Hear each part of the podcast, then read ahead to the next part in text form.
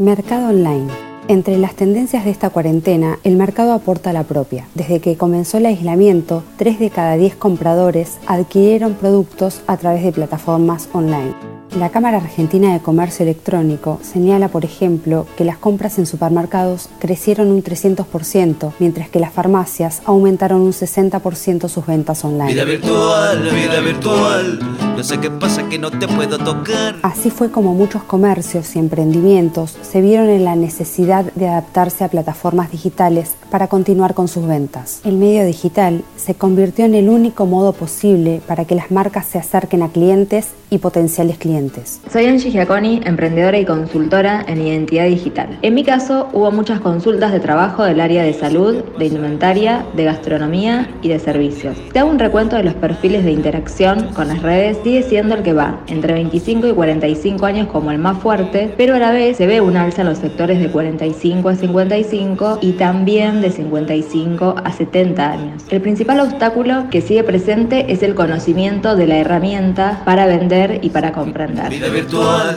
vida virtual. Cruza la calle que esta vez estamos acá. Dana Chiaren, especialista en marketing digital, nos cuenta una particularidad que se vive en tiempos de conectividad y redes sociales. Con respecto a las ventas online, ahora más que nunca tenemos esto que se llama darwinismo digital, adaptarse para sobrevivir, que es como las marcas adaptan no solamente su comunicación y su marketing, sino también sus modelos de negocio al mundo digital, o si no quedan en el olvido. El COVID-19 hizo que se hable de marca más que nunca en términos de comunicación, de valores, de reputación, de propósito. Se puso en evidencia qué marcas tenían un propósito y una voz propia y cuáles no. Para el terreno digital, tener voz propia es muy importante porque necesitas que te escuchen entre tanto contenido, entre tanto ruido.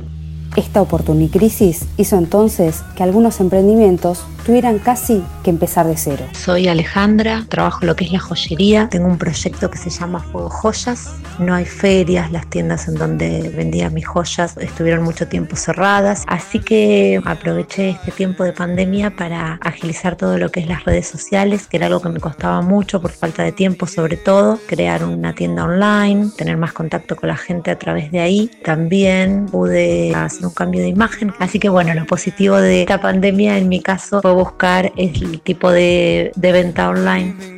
Nosotras aprovechamos el tiempo de cuarentena para crear la tienda online. Era algo que teníamos pendiente hace mucho. Me puse a full con eso y a vender productos por las redes, también por WhatsApp. Guada García López, dueña de un centro de estética. Pudimos mantenernos bastante bien con esas ventas y con los cursos online de automaquillaje. Por medio de Zoom o de Skype hacíamos clases de cómo preparar la piel, de maquillaje de día y de noche. Y en lo que nos enfocamos en, mantener la audiencia, entonces hacíamos tutoriales, tips de belleza, muchos vivos con sorteos, enseñando eh, algún maquillaje o enseñando a diferentes productos que había, para qué servían. Y bueno, más o menos con eso nos pudimos mantener, obviamente no llegando a los gastos fijos, pero bueno, todavía tenemos deuda de tres meses de alquiler, que pagamos la mitad, que llegamos a pagar la mitad del alquiler y la mitad de nuestros sueldos, pero todos los demás de los impuestos los pudimos pagar.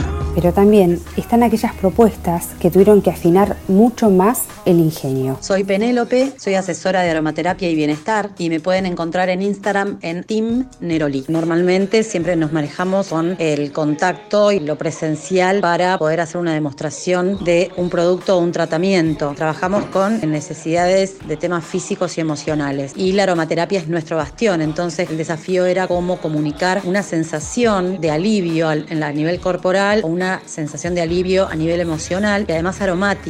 Entonces se estableció un sistema de encuentro virtual por las distintas plataformas que hay para poder contactar con las personas y poder contarles y bueno, un poco buscándole la vuelta en cómo expresar, ¿no? Cómo incluso hasta exagerar la sensación para que llegue a comunicar bien lo que realmente sucede cuando uno experimenta con aromaterapia. Y eso nos dio, no solamente nos sumó herramientas de cómo contar cuando no hay un medio, eh, un contacto personal, para bueno, para poder continuar con, con nuestro negocio. La virtualidad siempre fue un desafío porque la idea es poder generar la misma cercanía que generamos en el encuentro en vivo con la gente que viene a nuestro lugar en las redes. Volvimos al histórico mailing y desde ahí estamos generando mucha cercanía. Por ahí lo que todavía estamos investigando es en la cuestión de la producción cultural o las cuestiones más artísticas. Y ahí lo que encontramos es a la cuestión de los vivos de Instagram como una manera de generar una charla amena y cercana, íntima con artistas. Gonzalo Bustos, la bicicletería Creación Colectiva. Profundizando un poco la cuestión del Morphy, generamos una idea de la bici en casa, que básicamente un poco lo que nos empezamos a encontrar es que habitualmente nuestras historias son de la gente comiendo acá y en cuarentena nuestras historias de Instagram empezaron a ser principalmente de la gente comiendo en su casa, su vajilla, su mesa, su mantel, sus copas y nos pareció que era poder trasladar un poco lo que pasa acá muy concretamente a la casa de ellos y también generamos una serie de videos que se llaman los Bici Tips que es para que la gente cocine en su casa recetas de la bici al estilo programa de cocina recetas que en un minuto puedan contar algún tip fácil y sencillo de hacer para mejorar un poco los sabores o comer algunas delicatessen que se producen acá en la bici.